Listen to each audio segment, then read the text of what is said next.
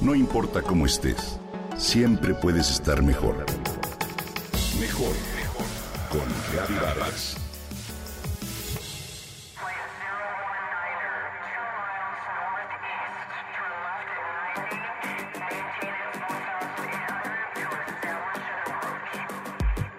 ¿Conoces a quién se le determina la generación alfa? Los avances tecnológicos que experimentamos a lo largo del siglo XXI han cambiado el planeta y a sus habitantes, tanto a nivel social como económico. Todos esos cambios marcan nuestro ritmo de vida y en cierta medida moldean nuestra personalidad, nos definen en un grupo. Hoy nuestra sociedad es una mezcla de generaciones con características específicas que nos engloban bajo un mismo nombre.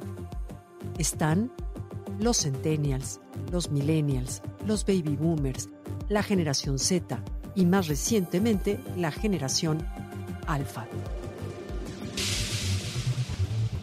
Los niños de esta generación alfa nacieron después del 2011 los más grandecitos son hiperactivos, están desbordados de estímulos externos y manejan las redes sociales como nadie más.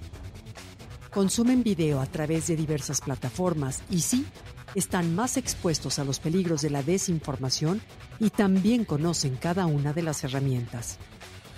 La generación alfa se caracteriza por niños muy maduros y con emociones muy centradas para su edad pasaron los primeros años de su vida apartados o aislados bajo las normas de la pandemia. La generación de estos niños se caracteriza por ser la primera de realidad virtual. Son infantes mucho menos emocionales. Este grupo viene a sustituir a la generación Z.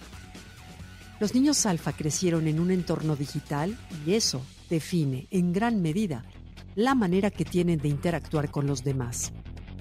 Ellos suceden a la generación Z que va de 1997 a 2010 aproximadamente. De hecho, surgen en un año que coincide con el lanzamiento del primer iPad por parte de Apple. El término alfa con el cual se les define fue acuñado por Mark McCrindle, fundador de la consultoría australiana McCrindle Research, y él explica cómo surgió se ajusta a la nomenclatura científica de usar el alfabeto griego en lugar del latino.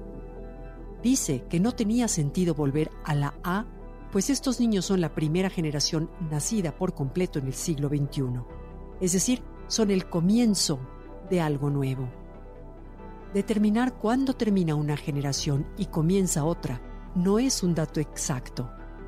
En sí, se trata de una manera de comprender a un grupo de personas que viven acontecimientos globales y cambios tecnológicos que los caracterizan y definen la forma de ver el mundo.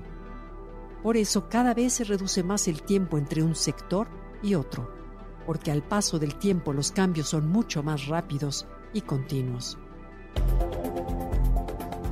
Los objetos tecnológicos que marcan el futuro de esta generación son los dispositivos móviles, los asistentes virtuales, que gracias a los algoritmos hacen la experiencia cada vez más personal. Juguetes y accesorios con inteligencia artificial e implementos tales como smartwatch o smartband que forman parte de su día a día. En la industria automotriz los marcan los vehículos autónomos. Ahora bien, como son niños que nacieron en un momento en que lo físico y lo digital se unen los psicólogos afirman que esto puede repercutir en algunas características negativas, como una menor capacidad de atención, se concentran menos y tienen menos tiempo para socializar. Como rasgos positivos de esta generación, destacan la increíble forma en que se adaptan. Son sumamente independientes. Los millennials, por ejemplo, son un grupo que se adaptó a los cambios tecnológicos. En cambio, los alfa nacieron ya en un entorno totalmente digital dominado por la tecnología. ¿Conoces a un niño con estas características?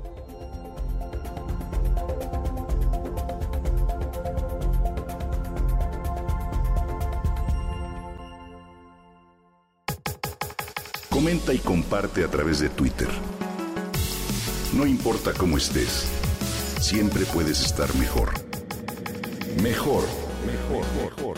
Con Gaby Vargas.